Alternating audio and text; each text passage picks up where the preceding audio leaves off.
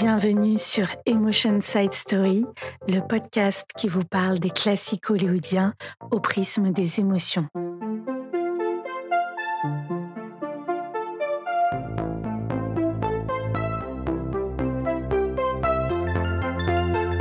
Le film dont nous allons parler cette semaine est Bluebird's Ace Wife, la huitième femme de Barbe Bleue en français.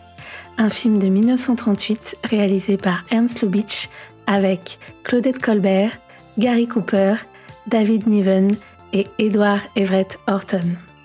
L'action se déroule en France, et notamment sur la côte d'Azur.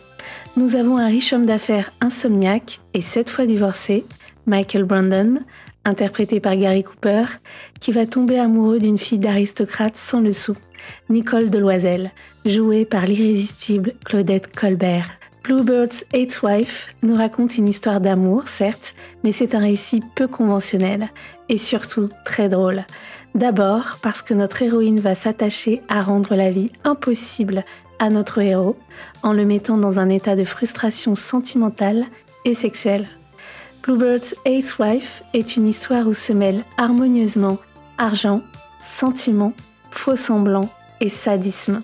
C'est un film où il est question de la Tchécoslovaquie, d'oignons et de choix de pyjama.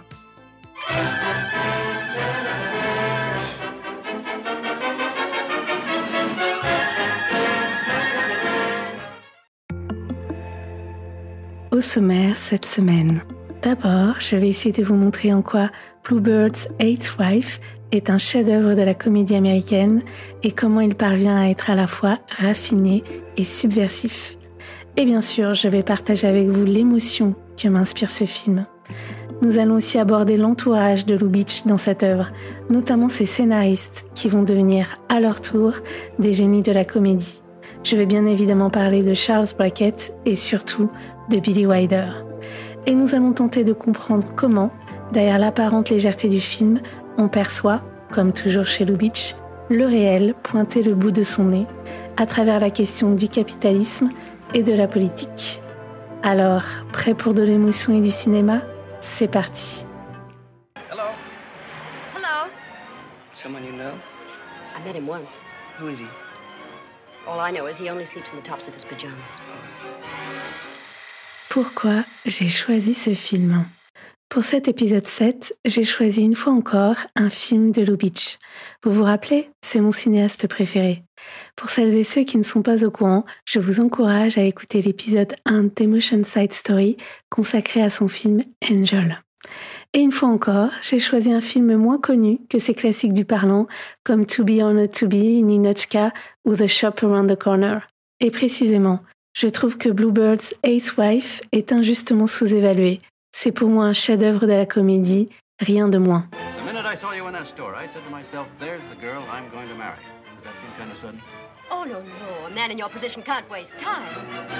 Pourquoi c'est un chef-d'œuvre? Eh bien, dans ce film, toutes les planètes de la galaxie cinéma se sont parfaitement alignées. Nous avons donc un cinéaste de génie, Ernst Lubitsch, maître incontesté de la comédie dite légère. Nous avons des scénaristes débutants, mais qui vont devenir des champions dans leur catégorie, Billy Wilder et Charles Brackett, dont un, Billy Wilder, qui va lui aussi devenir un immense cinéaste. Des interprètes fabuleux, Gary Cooper, excellent dans le rôle du millionnaire redouté et redoutable, mais en réalité peu sûr de lui, et surtout, surtout, une Claudette Colbert tout simplement irrésistible, tour à tour virevoltante, charmante, sadique, mais surtout qui sait ce qu'elle veut et qui va l'obtenir. Well, a beautiful lady buys a pair of pajamas for a gentleman. She has no husband, she has no brother. Voilà. Voilà what? A lady in love. Ah. Rien que la scène d'ouverture suffit à faire de ce film une merveille.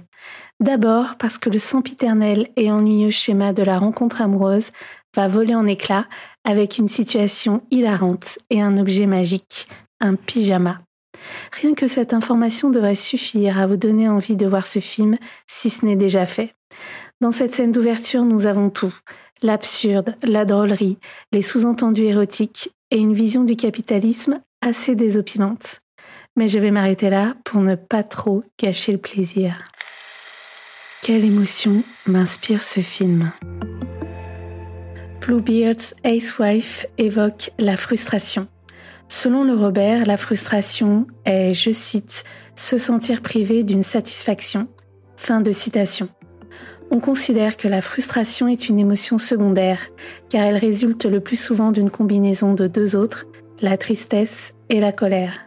En effet, la frustration est un sentiment d'impuissance qui apparaît quand sa volonté ou certains désirs ne peuvent s'accomplir.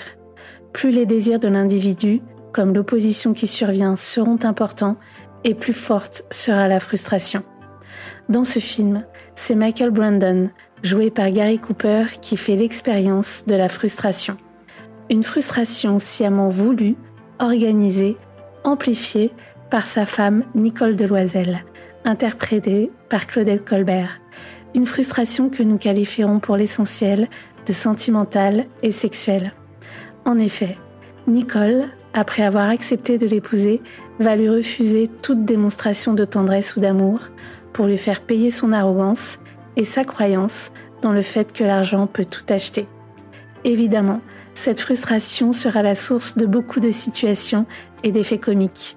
On voit Michael ruminer, Michael donner la fessée, Michael sangler dans une camisole de force, Michael obtenir un baiser de sa femme, mais un baiser saveur oignon. So, you thought you could master Michael Brandon, eh?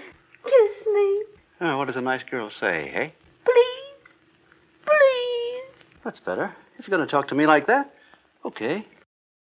Nicole va s'assurer que Michael n'obtienne jamais satisfaction.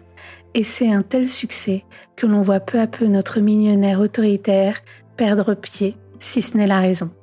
En tant que spectateurs et spectatrices, nous assistons à une bataille réjouissante, à base d'amour, d'ego et de ressentiment. Un cocktail jouissif qui va se terminer dans la clinique psychiatrique du professeur Urganzev. Il faut noter que par la frustration opérée par Nicole, notre héroïne garde le contrôle de la situation tout au long du film. Enfin, à de rares exceptions près. La frustration se résout seulement quand Nicole décide que Michael a suffisamment été puni et c'est là que le mariage peut enfin vraiment commencer. De bonnes fées au chevet de ce film. Comme évoqué au début de l'épisode, Lubitsch va s'entourer de deux scénaristes débutants à Hollywood, Billy Wilder et Charles Brackett, et grand bien lui en a pris, car cela va donner ce film, mais aussi un autre chef-d'œuvre réalisé un an plus tard, Ninochka, avec Greta Garbo. Le trio Lubitsch, Wilder, Brackett va produire une alchimie fabuleuse, fondée sur l'inventivité et une certaine subversion, plus ou moins masquée. On croise dans ce film de subtiles allusions au sexe ou à la politique. Voici un exemple que j'aime particulièrement. Quand au début du film, Michael souhaite acheter uniquement un haut de pyjama, l'employé doit demander l'autorisation à sa hiérarchie, ce qui va donner une scène muette et hilarante. Cette séquence se conclut quand on finit par réveiller le PDG dans sa luxueuse demeure. Il dort en haut de pyjama, bien évidemment, et en entendant cette demande inhabituelle, il va s'exclamer, indigné What? Oh, no, no, never, never. Well, that is communism. Pour moi, c'est l'une des plus grandes répliques du cinéma. Si vous avez écouté l'épisode 5 d'Emotion Side Story, consacré à The Apartment de Billy Wilder, vous savez à quel point celui-ci vaut une immense admiration à Lubitsch. Dans ce film, les trois compères se sont nourris les uns les autres de leurs talents respectifs. C'est du win-win-win. Et surtout, le traitement de l'histoire se fonde sur une règle à laquelle ni Wilder ni Lubitsch n'a jamais dérogé, le profond respect pour l'intelligence du spectateur. Des seconds rôles à croquer. Vous connaissez peut-être ce fameux adage de Hitchcock, plus le méchant est réussi et plus le film est réussi. À cette illustre formule, j'ajouterais que plus les seconds rôles sont réussis, plus le film est réussi. Et dans Bluebeard's Ace Wife, les seconds rôles sont merveilleux. Comme presque tous les personnages de Lubitsch, ils n'ont pas une moralité à toute épreuve, mais on ne peut s'empêcher de les adorer. Je vais m'attacher aux deux principaux seconds rôles du film. D'abord, le père de Nicole, joué par ce génie de la comédie qu'est Edward Everett Horton, malheureusement un peu oublié aujourd'hui. C'est l'un des acteurs fétiches de Lubitsch. On peut le voir dans Design for Living, dont le titre français est Serenade à 3 et Trouble in Paradise, Haute Pègre. Would you be interested in buying a bathtub? A what? I have in my possession one of the glories of France, the one and only bathtub of Louis XIV. Sorry, I use a shower. Oh, but you wouldn't have to use it as a tub. You could put it in your library, use it as an ashtray. Always throw my ashes on the carpet. A carpet? Carpet? I could sell you a carpet. Dans Bluebeard's Eighth Wife, ses mimiques, ses punchlines, les roulements de ses yeux, la tonalité de sa voix, tout est motif à rire. Il joue un père intéressé, snob, cupide, escroc, coureur de jupons, et il est délicieux de drôlerie. David Niven est tout aussi formidable dans le rôle de l'ami poltron de Nicole. David Niven est pour sa part passé à la postérité en faisant par la suite une éblouissante carrière. Comme vous le savez peut-être, il symbolise le gentleman britannique des années 50 et 60. D'ailleurs, le créateur de James Bond, Ian Fleming, ne s'y est pas trompé en imaginant David Niven dans le rôle de son espion. Dans Bluebeard's Ace Wife, il joue l'un de ses premiers rôles, et son interprétation est bluffante de fantaisie. La scène où il tape à la machine à écrire est à hurler de rire. He can't talk to me like that. I should hope not. Well, don't worry, I'll show him. Good. Well, Well, well, good morning. morning. David Niven joue le rôle d'Albert de Régnier, ami de Nicole, mais aussi employé de Michael. C'est aussi un aristocrate qui ne sait rien faire de ses dix doigts, lâche, feignant, falot et pourtant terriblement attachant. Et ceci, on le doit au talent des interprètes, mais aussi à la remarquable direction d'acteur de Lubitsch. Un film éminemment politique. Pour celles et ceux qui connaissent les films de Lubitsch, l'argent et le sexe relèvent des mêmes ressorts. Ils sont les principaux moteurs des désirs des personnages.